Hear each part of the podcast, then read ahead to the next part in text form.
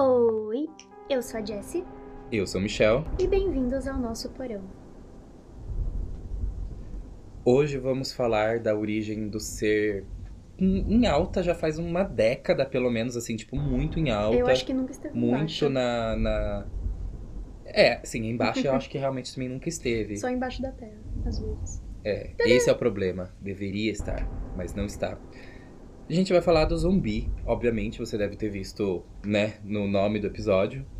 E a gente vai contar quais são as possíveis origens do, do zumbi e a nossa mitologia quanto a ele e como ele se transformou ao longo do tempo. Bom, como é bem comum acreditar, o início de um culto contemporâneo aos zumbis né, surgiu com A Noite dos, dos Mortos-Vivos, que é um filme B, do diretor Jorge Romero, aclamadíssimo, maravilhoso, Perfeito. dos anos 60, né, que foi de 1968. Na realidade, a produção nunca usou a palavra zumbi, e a maioria dos, das produções preferem evitar dizer que aquele monstro é chamado de zumbi. Claro que tem algumas produções que são um pouco mais subversivas, que já de cara fala isso, né? Mas os primeiros filmes de Morto-Vivo, eles datam de muito antes, né? De 1932, na verdade, né? Meses depois da estreia das adaptações na Universal, é, da, dos monstros clássicos, né? Drácula, Frankenstein, foi lançada um filme chamado White Zombie, é, do Victor Halperin.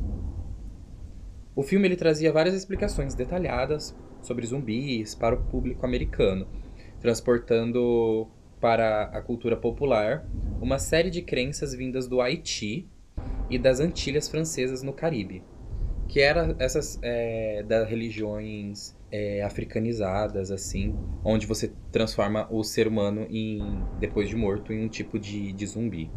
Bom, os zumbis eles são hoje retratados né, do resultado de uma transposição e uma adaptação dessa exótica cultura. Exótica é tudo aquilo que não é ocidental demais, né? Pra, pras- das partes mais pobres das colônias para o centro do império.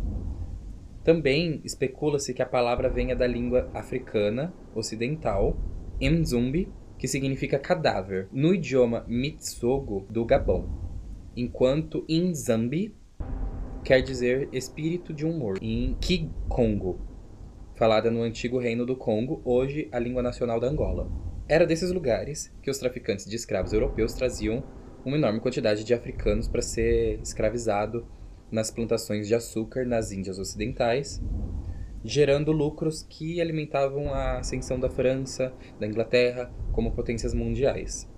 Os escravos levados dessas regiões, elas, eles levavam a sua religião junto, obviamente, para o outro lado do Atlântico.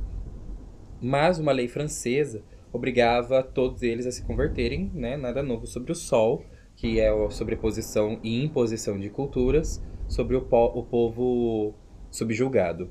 Que foi que surgiu, então, uma série de elaborações religiosas artificiais que misturavam, né? Isso se chama sincretismo, que eles se misturavam as tradições da sua religião, como por exemplo no voodoo, o OBA da Jamaica, que é o voodoo do Haiti, o OBA da Jamaica e a, a santeria em Cuba.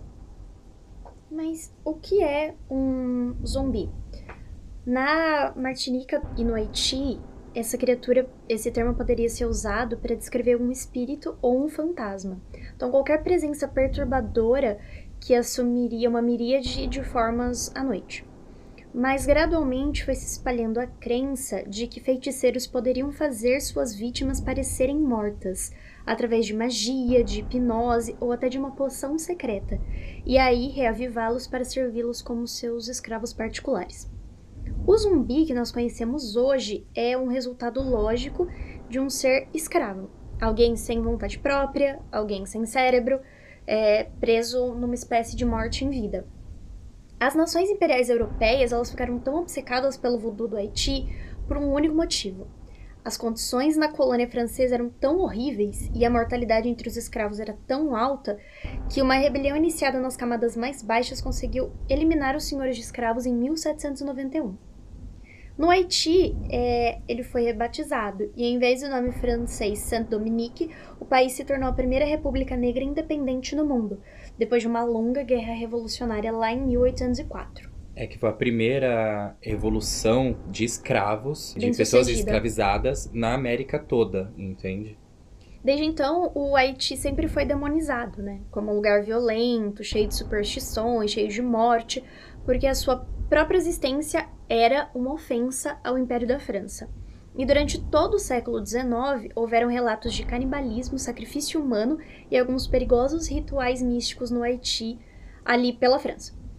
Apenas no século XX, depois que os Estados Unidos ocuparam o Haiti, em 1915, que essas histórias e rumores começaram a rondar a figura do zumbi em si, já que as forças americanas tentaram fazer uma destruição sistemática da religião local, o voodoo, o que acabou por reforçando seu poder. É, claramente é uma nova forma de imperialismo moderno, né, que foi tentado ali naquela região e é claramente é, essa demonização novamente, né, do daquilo que é diferente, quanto aquilo que eles entendem como o que deveria ser, né, a imposição do cristianismo Sim. em uma região em que conseguiu se libertar dessas amarras, né, desse sofrimento que foi na, naquela época, né, e ainda assim eles queriam sobrepor sobre sobre um lugar que estava ali pleno, vivendo tua vida, independente. Não, além de escravizar as pessoas, ainda tipo assim, vamos tirar a liberdade delas e também vamos tirar o, a cultura é, eles delas. Eles queriam aculturar eles, né, e simplesmente apagar tudo que eles tinham de crença e tudo mais, né? Mas assim, a conquista da América, né, nesse tempo, né, é impressionante, é interessante notar que o filme White Zombie tenha aparecido em 1932 bem no fim da ocupação americana no Haiti. Os Estados Unidos foram, foram ao país para tentar, em aspas, entre aspas, modernizá-los, mas em vez disso voltaram para casa carregando essa superstição primitiva, entre aspas também. Né? Isso totalmente na visão deles, porque foi claro que eles foram derrotados ali e que a junção do, né, deles como nação foi maior e mais forte do que essa empreitada ridícula americana, como sempre. E as revistas americanas de Pulp Fiction, né, da, das décadas de 20 e 30, se encheram cada vez mais de contos sobre mortos-vivos vingativos que saíram de suas covas em busca de seus assassinos. Ou seja, eles queriam matar uma cultura, mas ao mesmo tempo eles absorveram essa cultura como forma de entretenimento, de forma totalmente hipócrita que eles são, né? Eles querem dizimar uma cultura, mas ao mesmo tempo é, eles querem sugar o máximo de e lucrar em cima disso. E vamos combinar uma coisa? Fala pra mim. Se você morre, você tá lá enterrado na sua. Você realmente vai querer ressuscitar para fazer qualquer alguma coisa neste planeta Terra? Porque se eu morrer, eu quero ser bem deixado em paz. Se alguém me ressuscitar, eu vou ficar muito puta com a pessoa. Eu já morri, já acabou meu sofrimento aqui, me deixa. É, bom, se antes, né, eles é, não passavam de espectros imateriais, agora eles tinham uma forma e corpos apodrecidos que cambaleavam nos arredores dos cemitérios. Mas não foram as revistas e os principais responsáveis, né, por trazer a figura do zumbi para o mundo sobrenatural americano. Dois importantes autores do fim dos anos 20 que viajaram para o Haiti, né, disseram ter encontrado verdadeiros mortos-vivos. Um deles foi o escritor jornalista e ocultista William Seabrook, que visitou o país em 1927 e produziu um conto né, chamado A Ilha da Magia, que contava essa história dessa viagem. O Seabrook ele era um famoso entusiasta do, entre aspas, primitivismo, tendo é, ele tentou participar de um culto canibal na África e se e tentado se iniciar nas cerimônias voodoos haitianas. Em um de seus livros, ele relata que ele encontrou com zumbis, né? Ele relata seu encontro com zumbis que trabalharam nas plantações de cana de açúcar durante a noite. E o autor, ele até hoje, ele é acreditado como responsável por levar o termo zumbi para o vernáculo americano. A outra pessoa que visitou o Haiti nesse período foi a Zora Nael Hurston, que é uma venerada autora negra americana que se formou em antropologia e passou vários meses no, no, no Haiti para se tornar uma sacerdotisa voodoo. Lá no seu diário de viagem, é, depois foi publicado com o título Tell, Me, Tell My Horse, em 1937, a Hurston ela não só afirmou que os zumbis existem, como ela relatou seu encontro com um deles com uma foto para provar ali o seu, seu encontro. A autora sofreu, obviamente, várias gozações por causa da sua credulidade, mas hoje em dia se acredita que a mulher que ela capturou com a sua câmera não era uma zumbi, era só alguém que tinha sofrido uma morte social, isolada lá na sua comunidade e sofria de uma grave doença mental. É mais um dos traumas históricos provocados pela escravidão, a condição em que a pessoa fica desprovida da personalidade e de qualquer ligação com outros indivíduos. Então, arrasta ela ali para uma existência morta. O The Walking Dead, que é um seriado muito famoso e você com certeza já ouviu falar se você não assistiu, também ecoa dessa história, porque o seriado raramente destaca seus cenários, mas os vários grupos de sobreviventes, eles atravessam a Geórgia por terras que já foram trabalhadas por mãos escravas. Então, entender a história dos zumbis é entender as ansiedades que essa figura ainda tenta apaziguar na cultura contemporânea americana, visto que o racismo continua existindo na mesma e sendo um assunto de suma importância. E falando em casos reais, temos um relato possivelmente real na década de 80, onde o Clairview, Narcisse reapareceu para sua família 16 anos após o seu falecimento. Em 1964, ele havia sido admitido num hospital, alucinando, tendo seu óbito decretado pelos médicos e sendo enterrado após 24 horas no necrotério. Segundo ele próprio, é, a, que ele contou né, para a imprensa mundial, um bocor o havia atacado com um pó que o levou até o hospital. E após o seu enterro, ele foi resgatado da sepultura de noite e obrigado a tomar uma poção misteriosa. Serviria para ser um escravo numa plantação de cana por dois anos. E, quando o dono da propriedade morreu, ele e os demais, entre aspas, zumbis, passaram a vagar confusos, acreditando que fossem de fato mortos-vivos.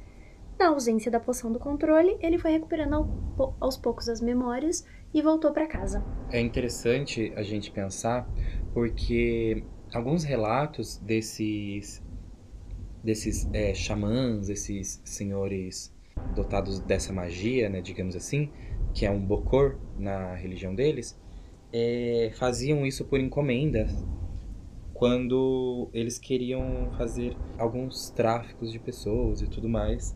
E quando o cara fez a toxicologia desse pó que foi jogado na cara do desse desse homem que fez esse relato, eles é, atestaram que tinha alguns, algumas essências alucinógenas, como veneno de baiacu e de algumas plantas alucinógenas e um, um pouco de veneno de sapo, que é o que dá esse efeito que tira a pessoa da realidade.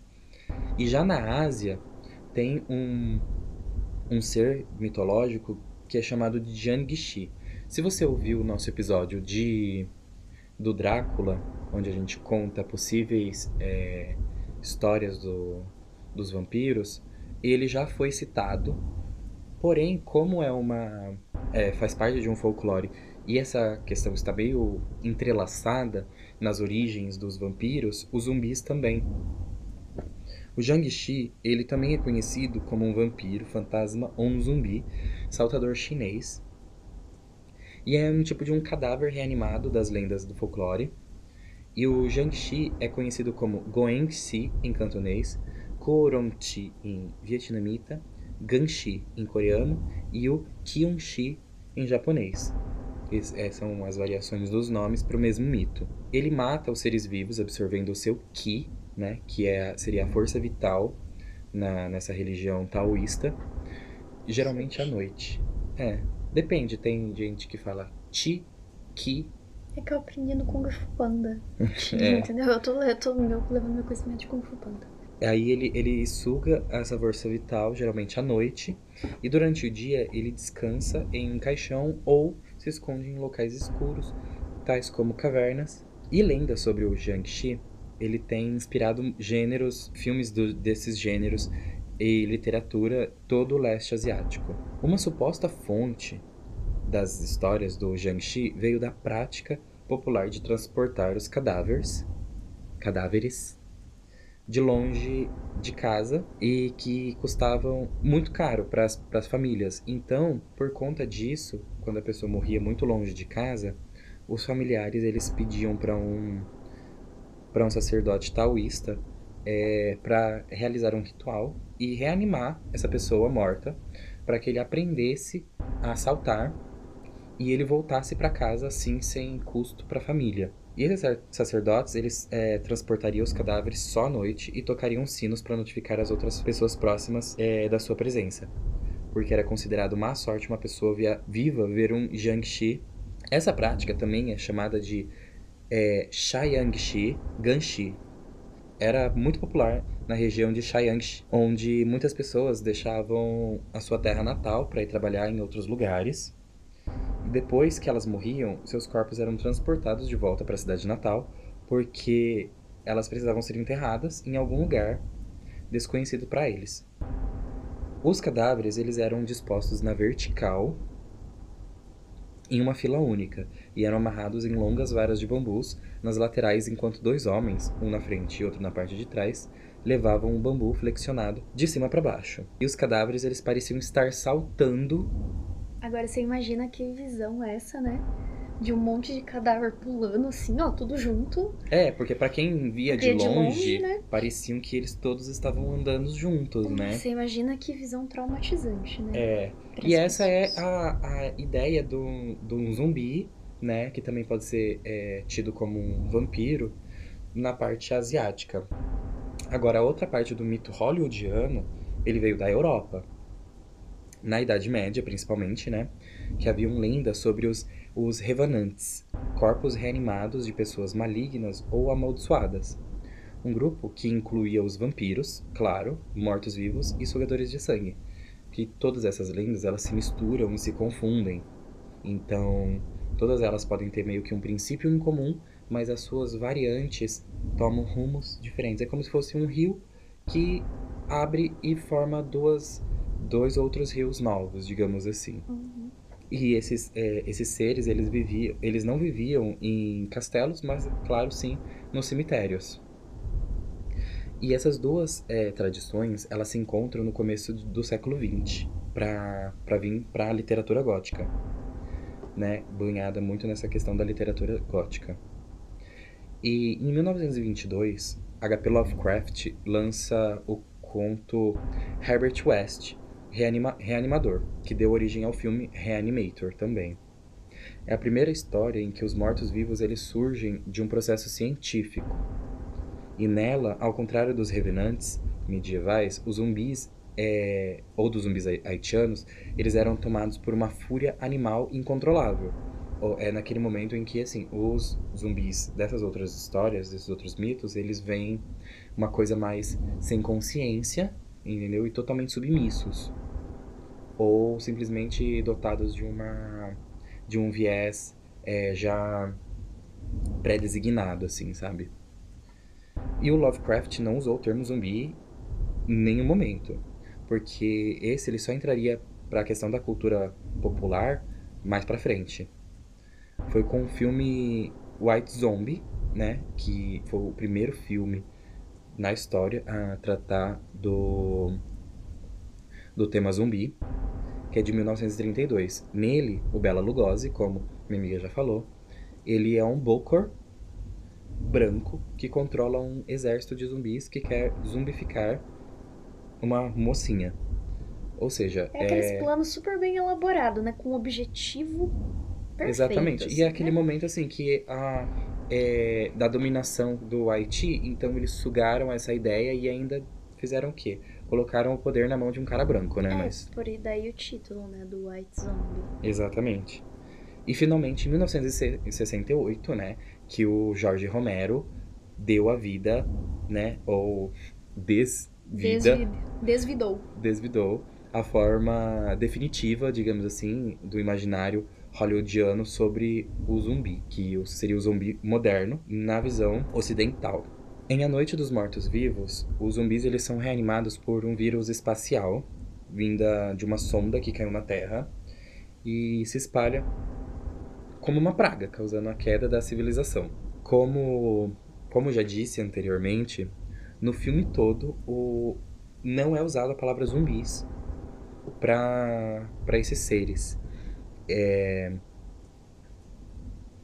O Romero ele sabe bem que as suas criaturas não, não tinha nada a ver com o folclore haitiano. Então ele não quer é, nomificar, que fala? Nomear. Ele não queria nomear eles dessa forma, porque consciente como ele é, né, ele não queria se apropriar, digamos assim, dessa questão, porque esses seres, nessas né, criaturas em que ele personifica no seu filme, não tem nada a ver com o que seriam os zumbis, né?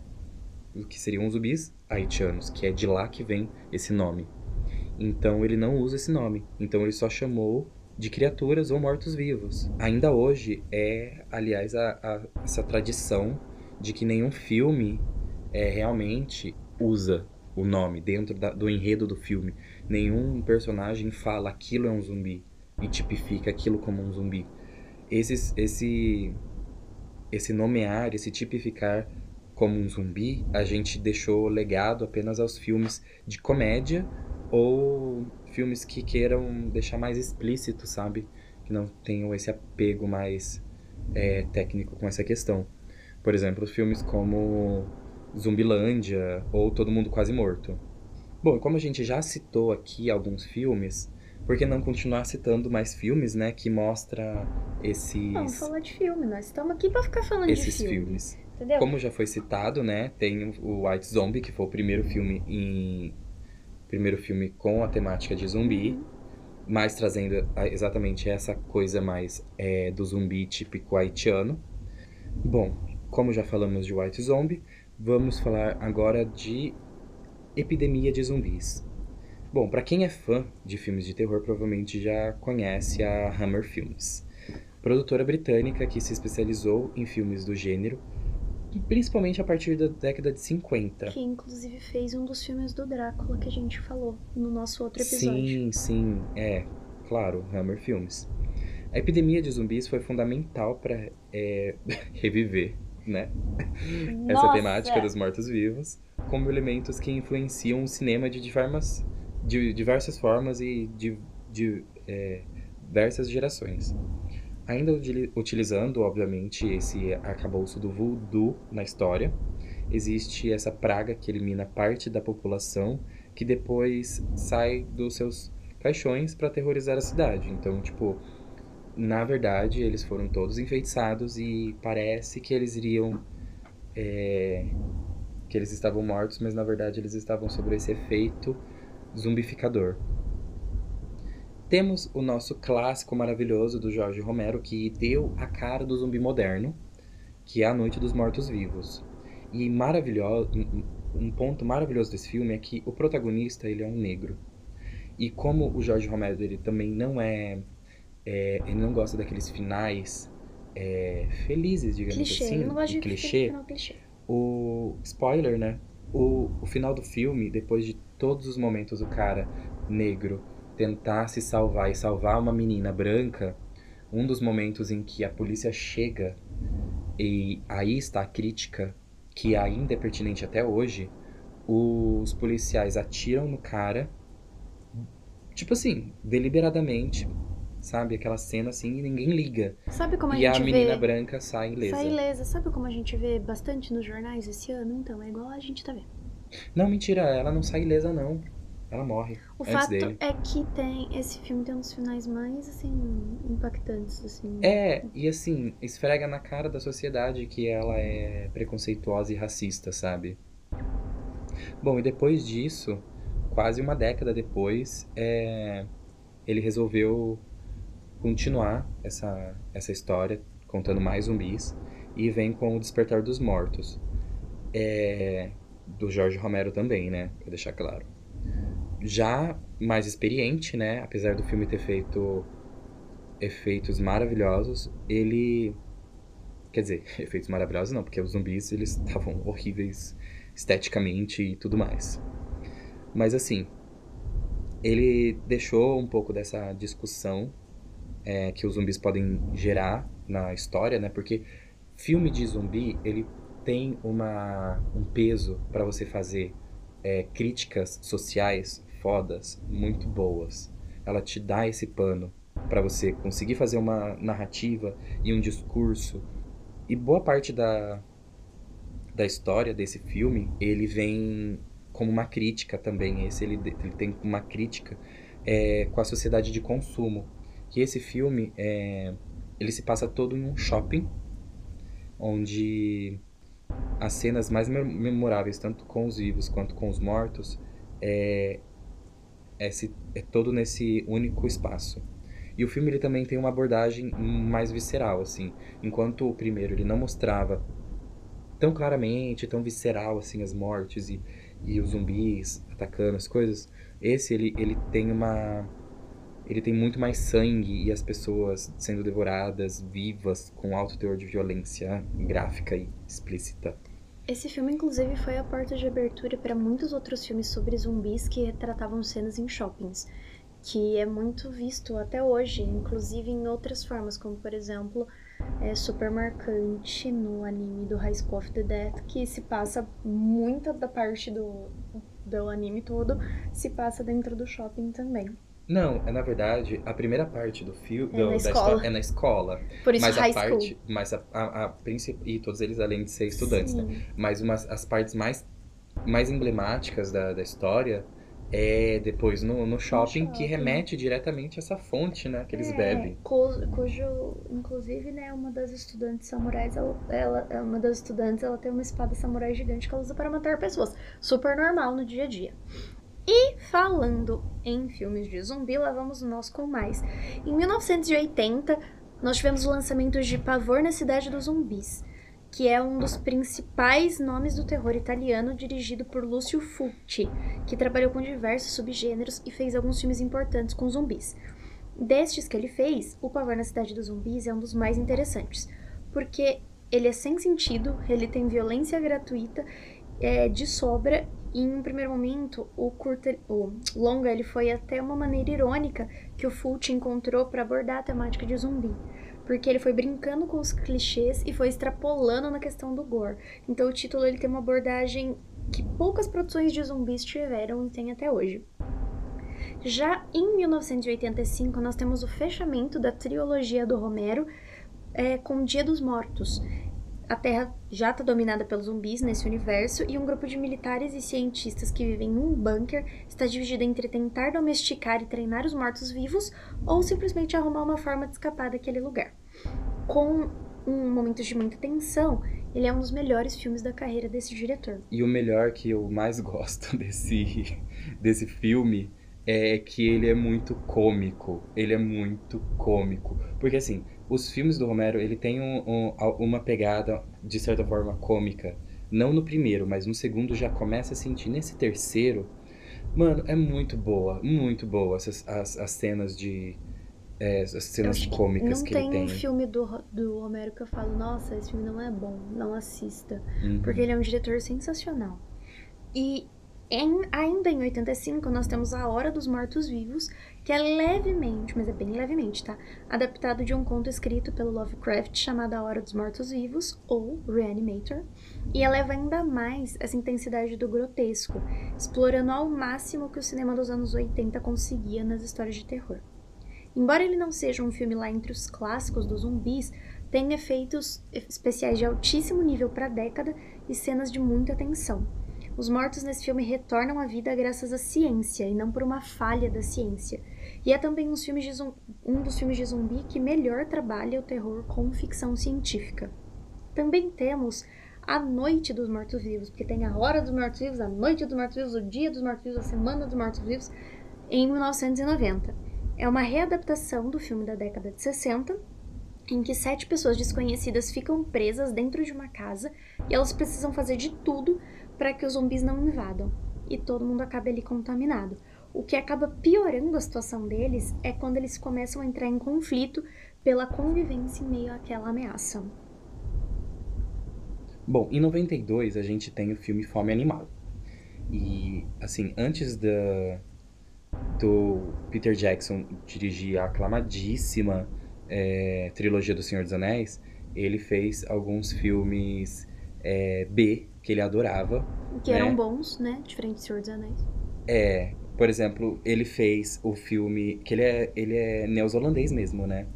Então, ele fez esses filmes, é, assim, de. de graça, assim, porque ele gostava, sabe? E são filmes muito bons. É, e todos eles eram de baixo orçamento, porque ele não tinha dinheiro, né? E assim, ele tem um gosto bem peculiar pra, pra filmes. Esse Fome Animal é um excelente exemplo dessa fase dele, porque ele brinca com a temática de zumbis com pouco filmes conseguiram, sabe? A infestação começa, por exemplo, quando uma mulher é mordida por um macaco-rato da Sumatra, que morre, mas retorna à vida atrás de carne humana. E o filme que sobreviveu ao tempo, seja ela pela sua bizarrice, porque assim, é maravilhoso e bizarro, seja pela criatividade, porque ele sabe fazer muita coisa com um baixo orçamento. Não, e é aquele filme que você assiste, você fica. Meu. O que, que esse cara tava pensando enquanto ele escrevia esse É, roteiro, sabe? Mas assim, tipo, não é só isso, né? Porque essa é a parte que a gente quis trazer quanto à fome animal. Mas assim, tem muitas coisas estranhas nesse filme. Agora, já em 2002, a gente tem a adaptação do, do jogo Resident Evil. Adaptação assim, né? Levemente adaptada. É uma adaptação bem fora da caixinha. né? Do Resident Evil, O Hóspede Maldito. É, que é claro, né? É possível a gente afirmar que foi um filme bom até, assim, pra ser uma adaptação. Mas os, Porque ele não, foi. os fãs consideram a pior adaptação de um videogame pra um filme de cinema. E como fã dos videogames de Resident Evil, eu sou uma dessas pessoas. Foi uma É, merda. assim, eu digo que é boa porque ele foi um rentável e é um filme que dá pra se divertir. Não, é, ele foi financeiramente bom na- no primeiro, né, também. Porque depois que É. os fãs viram o que eles estavam fazendo com a série. É, assim, Morreu. também esse foi o primeiro, né, que veio depois seis filmes e Uhum. 14 anos de, de sucesso. Então, eu sou uma das pessoas, assim, que eu ficava louco porque eu queria todos os filmes, assistir todos os filmes de Resident Evil. Mas Toda já- vez que lançava, eu queria você assistir. já jogou Resident Evil? Não, porque eu não jogo. Ah, então é por isso que você queria assistir toda vez que lançava. Porque, nossa, eu. Nossa, eu te senti vontade de chorar quando eu vi. É, todo mundo reclama da, da questão da, da adaptação, que na verdade não é uma adaptação, eles pegaram alguns elementos do, do jogo e fizeram um. Um filme. Eles pegaram, na verdade, o título do jogo. É, é, eles pegaram o título do jogo e enfiaram coisas lá. E assim, tem várias cenas boas, memoráveis e legais e tal. Mas todo mundo diz que é aquém mesmo do, do potencial que ele poderia ter como adaptação do- dos jogos, já que tem muito material. Porque além dos jogos, tem a- HQs e livros que adap- é, adaptam a história. Então tem muito material. Tem um filme aclamadíssimo e muito bom, que é O Extermínio, de 2002 que ele acompanha a vida do Jim, um rapaz que acorda em um coma, é, ele acorda de um coma, e ele percebe que a cidade de Londres é, tá um pouco diferente, né? Meio desértica. Você já deve ter visto alguma imagem, se você mesmo já não assistiu, mas esse filme ele tem as melhores cenas de cidade deserta de todos os Sim, tempos. ele andando aquela ali em cima da ponte lá. tipo, Sim, só ele naquela ponte gigante. Aquela ponte que no, no Harry Potter eles destroem, sabe? Que eu esqueci o nome. É essa mesmo. A ponte que eles destroem? É, que os dementadores destroem Ah, no Harry tá, Potter no sim, início do filme lá sim. que tá todo mundo vestido de Sim. Harry Potter. Bom, aí ele descobre o que aconteceu foi que macacos disseminaram um vírus extremamente perigoso que transforma os infectados em seres extremamente violentos e agressivos. É, bom, mas felizmente ele encontra alguns outros sobreviventes que tentam conter o problema.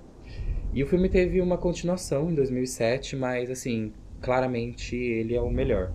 Já em 2004, a gente tem o filme Madrugada dos Mortos, que é um remake, mas não apenas um remake, mas assim, uma atualização do Despertar dos Mortos, do Romero, feita pelo Zack Snyder, que aliás é um filme que eu amo demais. Esse filme é muito bom. O original é maravilhoso, mas esse do Zack Snyder é muito bom. Eu acho que dificilmente alguém não tem ouvido falar de A Madrugada dos Mortos. Foi praticamente por esse filme que eu conheci e foi nesse momento em que eles atualizaram o, os zumbis. Uhum. Porque a partir desse momento, é... Assim, não é a primeira vez que os zumbis é, são velozes e ágeis, mas o tratamento que é dado para esse filme, a qualidade estética, ela é, é, foi a primeira vez assim que foi deixado mais, né, uma coisa mais diferenciada assim. Sempre tem a crítica ao consumo nessa, porque ele também vai ser retratado dentro de um shopping. As maiores cenas, né? Todos, os dois primeiros atos do filme se passam dentro do, do, do shopping.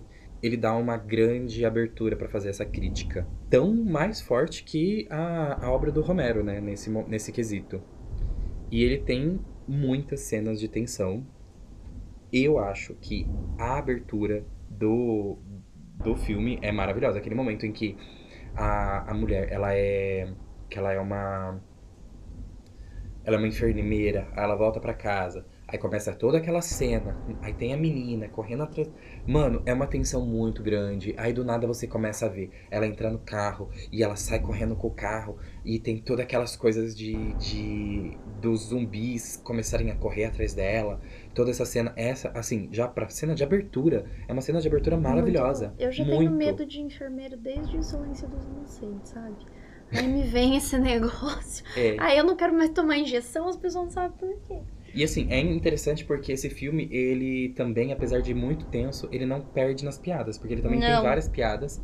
E é interessante porque ele também tem vários estereótipos, assim, jogados às vezes lá no último. E às vezes até tentando dar uma quebradinha. Porque você não, às vezes, você pode achar que aquilo lá realmente é só um estereótipo. E você fala assim, meu Deus, mas tipo, eu já vi esse estereótipo milhões Mil de vezes, vezes, sabe? Mas você, se você perceber um pouquinho além da camada superficial, você entende que essas coisas podem, esses estereótipos, eles estão ali também para criticar o, o que está acontecendo. Filme de zumbi é ótimo para fazer crítica.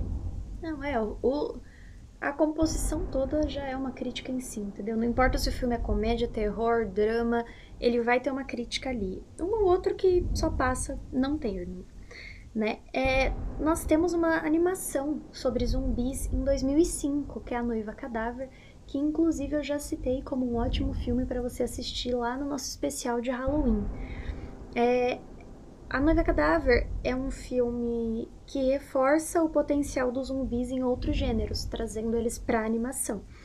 Ela é do Tim Burton e ela leva eles para uma animação tão bonitinha com stop motion porque não se trata de um filme de levante de mortos para devorar os vivos, visto que os zumbis eles têm plena consciência de que eles estão mortos e de quem eles são, mas mesmo assim tem ali espaço para alguns debates muito bons no meio desse filme. E o roteiro é divertido, é um musical bem legal, assim, eu acho que a história... Ai, A Noiva Cadáver tem uma história muito bonitinha, é uma história pesada, eu acho, assim, para uma animação, porque ela foi enganada pelo seu noivo, que dizia estar apaixonado por ela e fez ela viajar, é, tentar fugir com ele com todas as joias da família.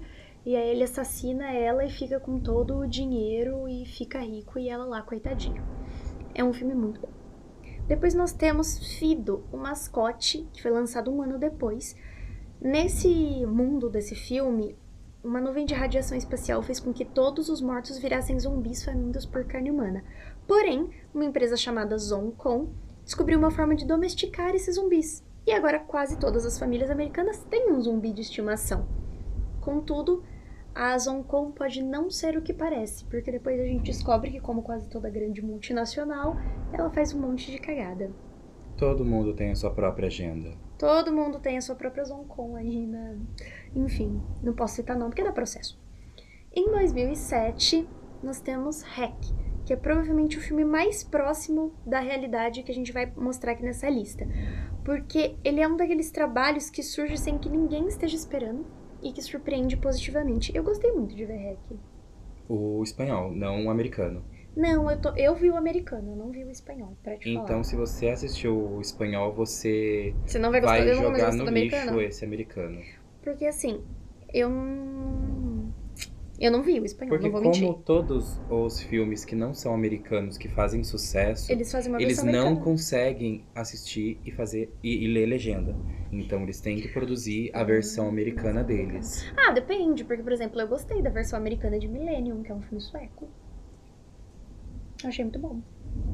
Então, assim, pode haver. Não, mas a questão é porque eles adaptaram o livro e eles conseguiram adaptar mais fielmente. Sim. Agora, quando é um filme que você Que tem que adaptar adaptar o filme, roteiro né? de novo, entendeu? Você não consegue fazer o mesmo trabalho que o diretor. Por exemplo, eles estão querendo fazer a versão americana de Parasita. O diretor quem vai fazer, quem vai ser, vai ser o próprio O próprio diretor. o diretor coreano do, da versão original. Então, eu acho que tem filmes que valem Mas a pena. vamos, não, vamos é, vamos esperar. voltar. Eu acho que tem filmes que valem a pena nas duas versões, mas tem, tem filmes que eles realmente cagam na versão É, americana. por exemplo, o Grito, ele Ah, eu grito, com certeza. ele, ele também foi adaptado pelo mesmo diretor. Então, Uhum. assim, ele conseguiu refazer. Se você reparar, ele conseguiu refazer os mesmos takes da versão Câmera no mesmo americana posição, e na versão é, japonesa que ele fez no Uhum. original. É, então, ele conseguiu dar aquela tensão muito próxima do que ele fez nos dois filmes. Uhum. Mas isso porque ele realmente ele refez. Ele praticamente refilmou uma versão americana. Ele. Mas enfim. Voltando a REC, as pessoas, elas não estão exatamente mortas. Elas estão contaminadas pelo, por um vírus que dá muita raiva nelas, o que por si só já é uma crítica excelente. E o filme, eu acho que ele trouxe essa agonia pro telespectador por ele ser filmado em um mockumentary, que é o mesmo estilo de A Bruxa de Blair. Então é aquela coisa ininterrupta, como se uma pessoa estivesse filmando com a, uma câmera que tá com ela. É, é, na verdade, found footage, que significa fitas perdidas, ou fitas encontradas, na verdade. É um pseudo-documentário, né? E é, mas é porque também o mockumentary, ele tem uma outra versão que ele literalmente parece ser tipo um documentário da BBC, sabe? Uhum. Um documentário que foi feito pra TV e aquilo lá é muito real. Por exemplo, o What You próprio Do in the Shadow. What You Do in the Shadow, exatamente. Ah, Esse é um é mockumentary perfeito. porque ele realmente parece ser um documentário feito daquele jeito. Eu não vou parar de exaltar esse filme aqui, entendeu? Não importa o assunto que a gente esteja falando, eu vou enfiar o What You Do in the Shadow no, meio. É assim como se a gente estiver falando de filmes ruins. Eu vou falar de Carnivore. Não precisa nem terminar. Isso aí. É, esse filme, ele tem ótimas cenas. Não tô falando de Carnivore, tá? Tô falando de Hack. Ele tem ótimas cenas de tensão. Inclusive, ganhou uma continuação em 2009, que é boa, mas não foi tão aclamada quanto o filme original. E a terceira, que é mais lixo ainda, é assim, simplesmente não assistam. Assistam Hack e acabem aí. Porque entendeu? no segundo filme de Hack, eles é, meio que retomam a história do primeiro, porque volta lá pro mesmo lugar. E eles, vamos dizer assim, ele. Ele destrói um pouco do, do que ele criou na no primeiro filme, entendeu? Eu não gosto disso. Fizeram isso com o boneco do mal. Eu fiquei muito triste, porque o 2 é muito ruim e o 1 um é muito bom. É, O um não é muito bom também. Ah, é não. muito bom sim, Michel. Ah. O pilote é bom. Assiste o Boneco do Mal e depois conta Podia pra gente ser- no Instagram o que, que você achou. Podia ser melhor trabalhado também. Ah, todo a, filme a de ideia. terror, mas todo filme de terror Mas ele podia ser cagou, melhor ele cagou trabalhado. no final. Não, eu achei que o final foi bom. O 2 cagou no 1. Um, porque ele tirou toda a história do 1 um e inventou outro E eu negócio. acho que um e o dois cagou na tua cabeça. Vamos voltar pro filme antes que eu apanhe. Atenção, talvez haja um corte nesse episódio a partir de agora, porque eu terei que fazer uso da violência com o meu parceiro de podcast, tá? Então aguarde que em breve nós voltamos. Voltamos! E voltamos para falar de Eu Sou a Lenda, de 2007, que é um filme muito conhecido, aclamadíssimo, maravilhoso, perfeito. Mentira, não é perfeito, tem seus defeitos, mas eu gosto muito do filme. Ele traz como protagonista o Will Smith. Provavelmente você já assistiu esse filme, porque esse filme passou em todos os canais da TV aberta, em todos os canais da TV paga, tem em todos os serviços de streaming, então é difícil você não ter nem ouvido falar. A não ser que você realmente não queira assistir, aí você não assistiu Hum, mesmo. Porque você não é obrigado, né? E. Mas eu recomendo, eu acho um filme muito válido. É, para quem não sabe, Eu a Lenda é baseado num livro de mesmo título, tá? E E que a história não tem nada a ver, eles usaram uma Eles pequena usaram parte do, uma do- da ideia parte, é. pra fazer o filme, porque o filme não tem nada a ver. cai naquilo que a gente falou de adaptação. E ele é levemente adaptado, ele não é uma adaptação, tá? É igual Eu Sou Robô também, né? O Eu Sou Robô não, não usou nada. Não, não usou nada. Mas nesse filme, o Will Smith, ele é ele mesmo, né? Porque ele só interpreta ele mesmo em todo filme que ele faz. Não ele é fala ele. isso porque eu acho ele muito bom ator. Mas eu acho ele muito bom ator, só quando que eu ele tá fazendo acho. filme de drama. Eu acho ele muito bom ator, porque todo filme cabe perfe- pe- perfeitamente a cara dele ali, entendeu? Você não imagina outra pessoa.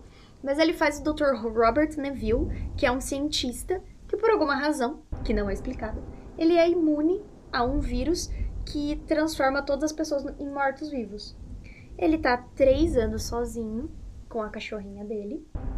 É, Que inclusive melhor sidekick da vida essa cachorra, entendeu? Ela é perfeita. Agora eu tô lembrando. E assim, eu vou dar um spoiler, tá? Agora. É sério, avance pelo menos uns 40 segundos aí, se você não quer esse spoiler, porque é um spoiler triste. Lá vai o spoiler. A cachorra morre, sabe? E é muito triste isso. Eu chorei horrores quando a cachorra morreu. É porque você entende que, assim, ele tá sozinho e é, ele conversa com ela. Ele tem uma amiga também que é uma manequim, né? Mas é, a relação dele com o cachorro é, É é, linda. é linda, assim, é maravilhoso. E você entende que o momento ali que, ele, que acontece o problema ali, não tem outra escapa, escapatória e, Ela tem que morrer pra ele poder viver. e, e outra também. Porque tem toda a atenção. é- é- enfim, essa cena é muito E bonita. você não consegue sentir raiva dele, tipo assim, ai meu Deus, você deixou matar a cachorra pra você ficar vivo, Will Smith. Mas, tipo assim, ele tá tentando viver, gente. Ele tá tentando de tudo pra Que, na verdade, sobreviver. é ele que mata ela. Porque sim, ele mata ela pra ela não sofrer mais, entendeu? E é muito lindo, porque tem todo um drama, uma melancolia em volta na relação dos dois. Porque ele dorme toda noite abraçado com ela e Na com uma banheira. metralhadora na banheira, entendeu? É... Cara, eu fiquei muito triste agora. Uhum. Nossa, E ele tá sozinho. e ele tá sozinho há três anos, mas ele não perde a esperança de encontrar um sobrevivente. Até que um dia ele encontra sobreviventes. E enquanto isso, ele trabalha arduamente para tentar descobrir uma cura para esse vírus. Ao que no final ele dá a sua vida para que a cura seja desenvolvida. Bom, eu quero falar do filme de comédia maravilhoso, Zumbilândia, que assim. E é maravilhoso esse filme porque ele, ele tem. Tipo assim, o sobrevivente, ele começa a criar suas próprias regras Ai, e para viver. Esse filme é muito bom. Ele virou depois uma série, né? Mas a série assim eu não recomendo muito não. E Eu agora vai ter uma continuação, né? E Teve assim, já, fizeram Já, Zumbilândia já, 2? nasci- é já, Zumbilândia tire duas vezes. É muito legal. Inclusive, eu recomendo que você assista. Nossa, eu perdi, não assisti. Então estou me auto-recomendando aqui. Provavelmente quando sair esse episódio no ar eu já vou ter ouvido. Aliás, eu vou já ter assistido. Você vai estar ouvindo esse podcast. E você? E, e assim, esse filme, ele. Ele é muito bom. Ele trabalha com todos os clichês possíveis do, do zumbi. Ele trabalha com, com os clichês das pessoas também, é, de atos né, que as pessoas vão fazer. E claramente esse filme ele fala de zumbis, né? Ele, os personagens denominam as criaturas como zumbis porque eles estão numa realidade que as pessoas sabem o que são zumbis, né? Porque é interessante que as realidades retratadas nos filmes não têm consciência de que zumbis existem. Quer dizer, zumbis não existem, mas não têm consciência dos zumbis na mídia, na, na cultura pop. Também numa animação muito boa, nós temos Paranorman de 2012, que é em stop motion e traz a história de um menino chamado Norman, que possui uma habilidade incrível de falar com pessoas mortas. É um negócio meio sexto sentido, sabe? Essa habilidade, porém, é- é um motivo de bullying na escola, e mas vai ser fundamental para salvar a cidade do Norman de uma antiga maldição zumbi. E o Paranorman não é aquele terrorzinho engraçado, não, viu? E, apesar de um tom bem humorado, ele tem o seu lado sombrio e amedrontador e faz referências ao terror clássico. Também temos em 2013 Guerra Mundial Z, que provavelmente você conhece porque ficou bem famoso, mas é um filme protagon- protagonizado pelo Brad Pitt e foca nas perdas causadas pela infecção. Inclusive, se esse filme se passasse na nossa realidade, a gente tava ferrado, porque os zumbis do Guerra Mundial eles correm, e eles correm a beça. É, tipo, ele não, é, não corre igual o do Madrugada dos Mortos. Não, ele, corre, corre igual o Bolt. mais. Ele corre igual o Bolt, entendeu? E aí, esse filme ele traz a questão dos riscos aos quais a sociedade estaria exposta em um holocausto zumbi. Então ele traz uma abordagem interessante através de um raciocínio instintivo dos mortos-vivos e que de certo modo enriquece essa narrativa. Então, o maior mérito desse filme provavelmente é mostrar que é muito mais a ser explorado em filme de zumbis do que só o susto ou o sangue em excesso. E, embora a maioria das pessoas não goste do filme a seguir, eu gosto, me julguem porque esse é um filme A ruim. gente foi assistir junto no cinema, que eu foi? gosto, a gente foi assistir junto no cinema. Em 2013 nós tivemos o romance Meu Namorado é um Zumbi. Ele tem elementos ali que são sim dignos de nota, tá? Porque ele levou pro cinema outro público que não só as pessoas que são fãs do gênero de terror, sabe? Não só fãs dos mortos-vivos. E diferentemente do que aconteceu em Crepúsculo, que é uma franquia a qual esse filme por alguma razão é associado, enfim, tem uma profundidade maior ali na história e a cafonice tão assim normal dos romances, ela é bem mais trabalhada, porque se por um lado os zumbis desse filme são racionais, por outro foi um dos filmes que maior conseguiu adaptar esse subgênero pra geração Z. Eu gosto muito de Meu Então, Namorado é eu um Zumbi. gosto do Meu Namorado é um Zumbi, é, não é pela questão adolescente melosa. Eu gosto pela e questão do coisa zumbi, assim. porque ele é bem bonito.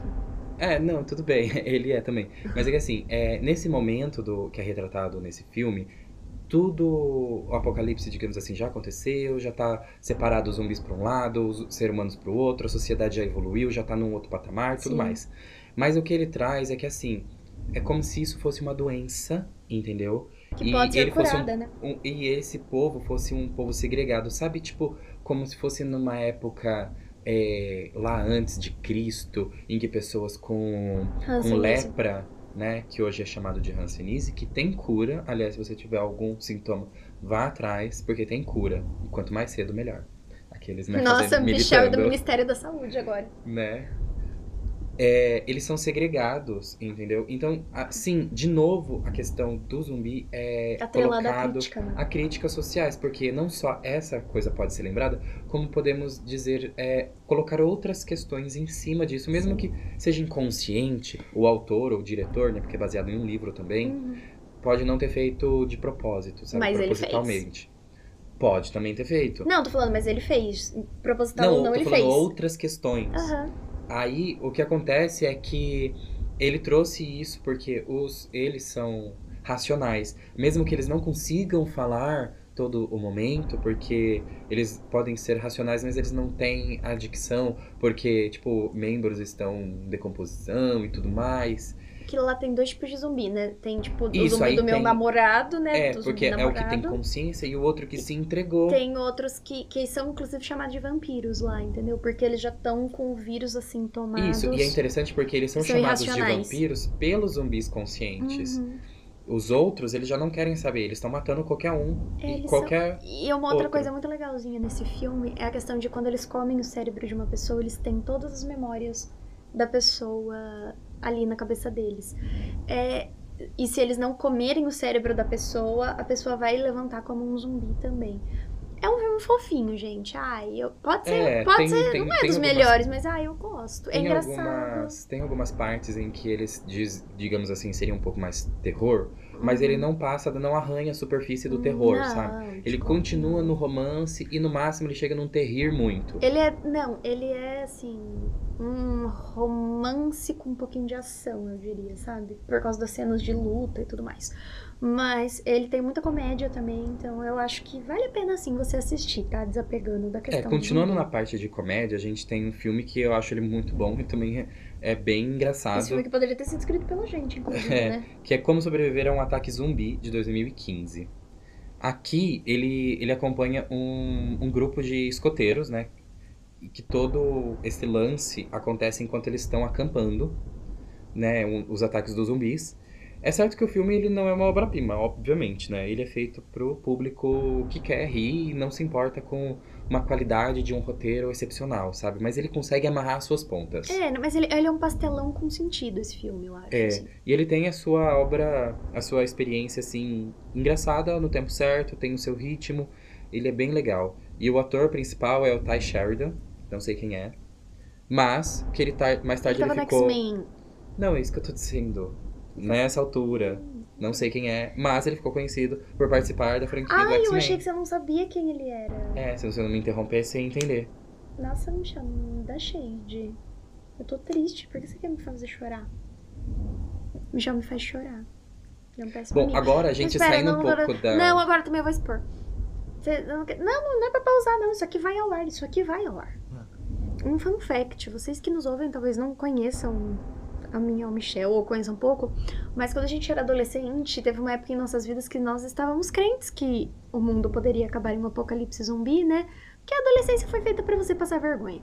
E aí a gente tinha, assim, todo um roteiro em nossa mente do que a gente faria caso Mas o a mundo... gente ainda tem, porque Não, a gente roteiro, ainda tem. essa, essa rota de fuga ainda já está tá montada, entendeu? É, inclusive, não, a gente tinha toda uma rota mental, assim, de quais seriam os procedimentos que faríamos, baseado em todo o nosso conhecimento adquirido em palestras dadas na Comic Con, em filmes sobre zumbis e em mangás que lemos. Então, se um dia o mundo sucumbir ao apocalipse zumbi, eu sugiro que você procure a mim e o Michel, porque nós sabemos o que nós estamos fazendo. É, nessa época, a gente era muito viciado no, no mangá do High School of the Dead. A gente Nossa, tinha assistido muito. todos os episódios do anime. Lido tudo no... Mano, era assim, a gente tinha visto tudo sobre isso. Era maravilhoso essa época, saudades. Mentira, Então- saudades não, porque eu sofria bullying. Cara, a gente era muito viciado nesse lance de zumbi. A gente pegou uma época assim que a gente era pá, muito assim. Nessa... É. Ah, então, já continuando nessa ideia de obras asiáticas, né? Tem um filme que chama Invasão Zumbi, Train to Busan, né? Ou Trem para Busan, que seria a tradução correta do, do filme, né? E esse filme ele é um filme sul- sul-coreano e ele se passa todo dentro do trem. E assim, ele tem toda todos os, os elementos de claustrofobia, todos os elementos assim possíveis Pra te dar uma agonia, pra você correr e ficar, meu Deus do céu, o que tá acontecendo? É uma agonia atrás de uma agonia. E assim, ele consegue fazer, sabe, sem perder tempo explorando questões muito sociais dos filmes zumbi, né? Apesar de que sempre foi uma analogia clássica, como eu já tô dizendo, o filme ele consegue trabo- trabalhar uma abor- abordagem muito mais próxima do, do terror mesmo, assim, do horror daquele negócio, porque tem muito, muito sangue, muitas vísceras e tudo mais. E ele entra na tua cabeça também, tipo assim, eles estão num trem, sabe? Não tem como eles saírem dali. Exatamente. E assim, as sequências, elas são muito incômodas o tempo inteiro, são sempre pontuadas com um humor inconveniente em alguns momentos, e sempre algo sugere mais desespero do que alívio, sabe, nessas situações. É um filme bem sufocante, o Invasão Zumbi. Tem um filme que eu fiquei muito surpreso, que é Melanie, A Última Esperança, que é sobre... A Melanie. É, sobre a Melanie. Não, esse chegou, nós chegamos no, no filme do episódio em que a gente começa a discordar. Vai, Michel.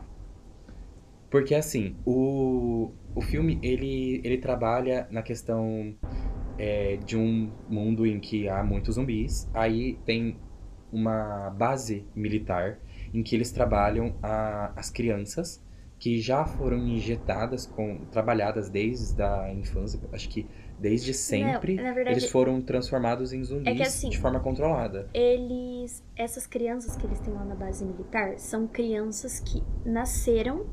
Que as mães estavam grávidas quando elas foram infectadas. Porque nesse mundo, o que zumbifica as pessoas é um vírus, é um fungo. Então ele solta Isso. esporos e vai contaminando.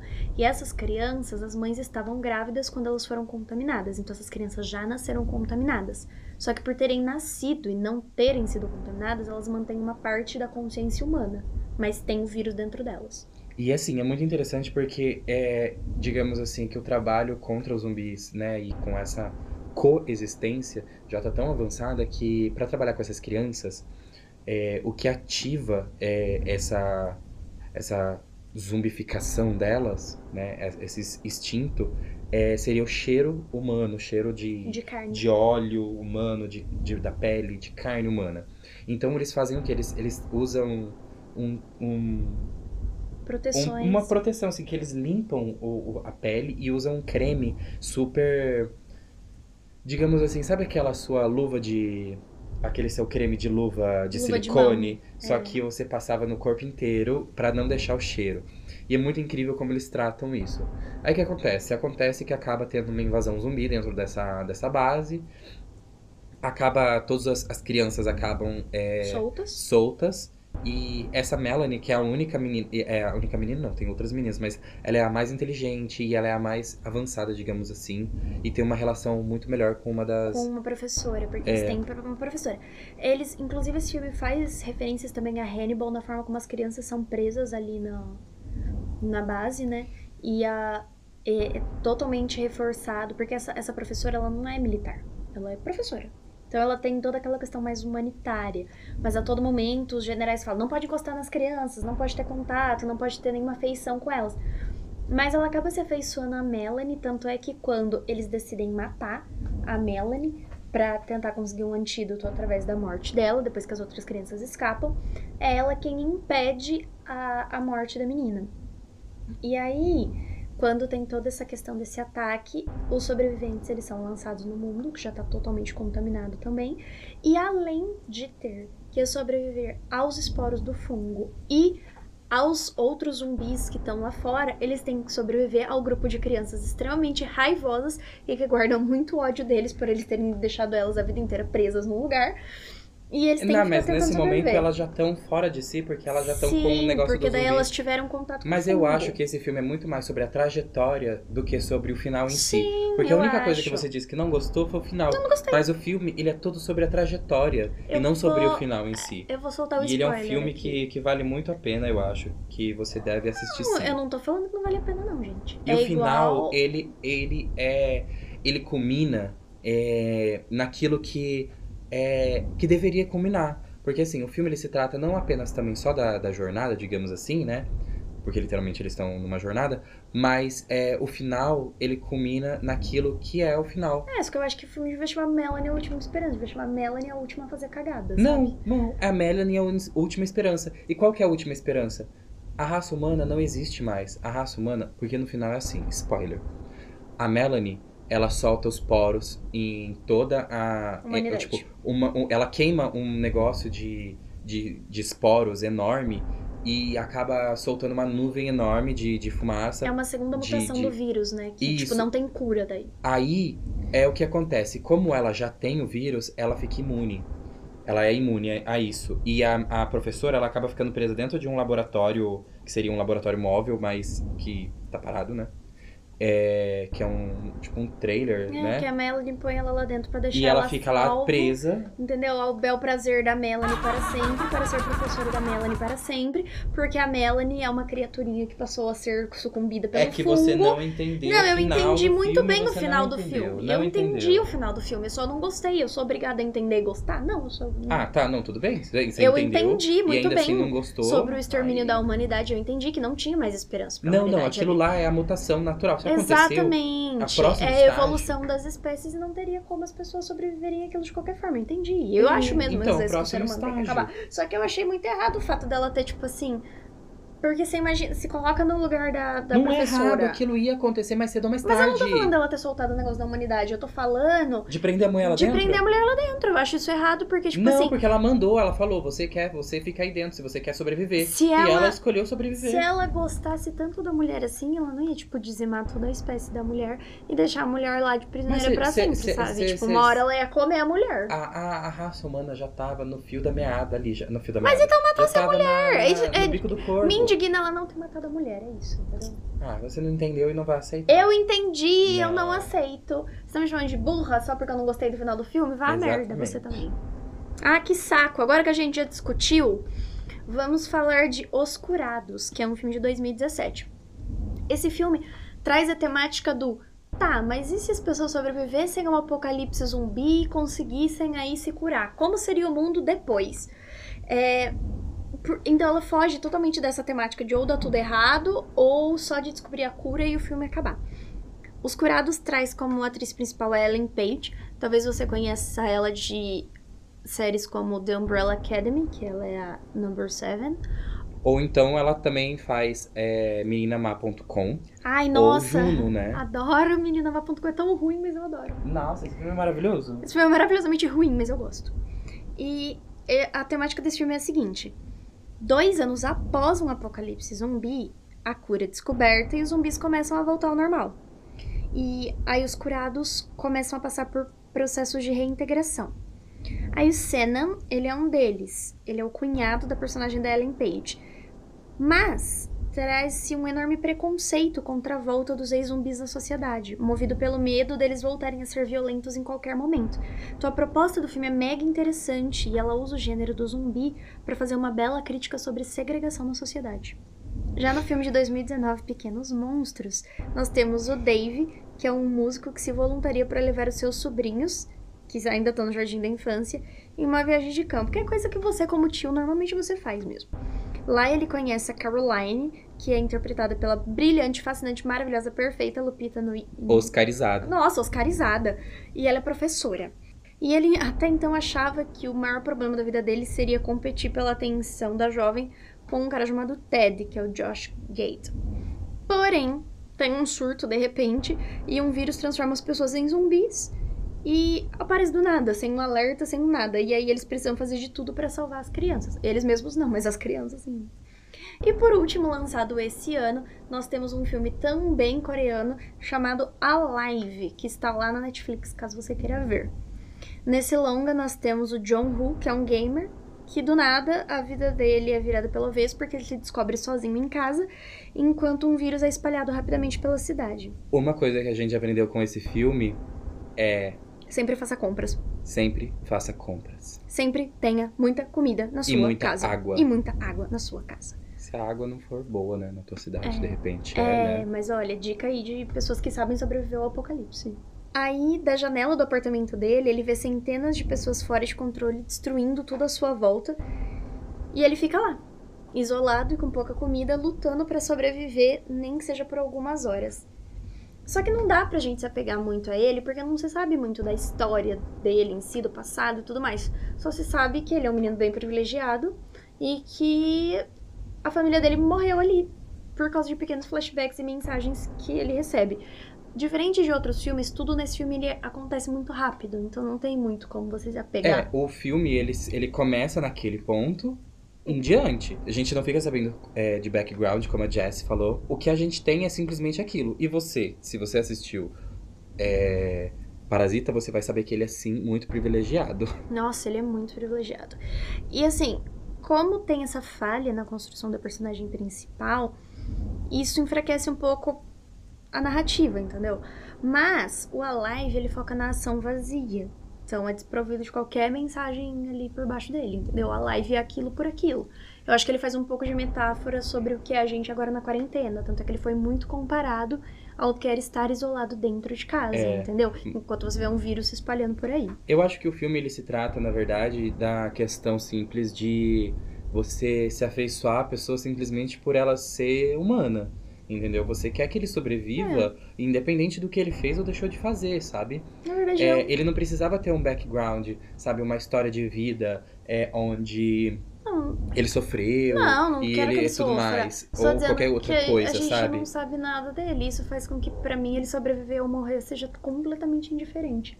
Então, mas Tipo, se aí ele é que morresse trata, ou não, pra mim sabe? Aí, aí é sobre isso, pra mim, é sobre isso que trata o filme. Porque ele é um ser humano em onde ele tá sofrendo, né, de, de um, um momento ali em que todos as pessoas se transformaram em zumbis e ele precisa fazer de tudo pra sobreviver. Você não tem nada mais sobre ele, a gente só tem o nome dele, a gente sabe que os pais dele e a irmã dele saíram mais cedo, que ele acordou tarde e, e ele vive, Privilegiado. e ele vive numa num, num, num condomínio de classe Nossa, média ele alta.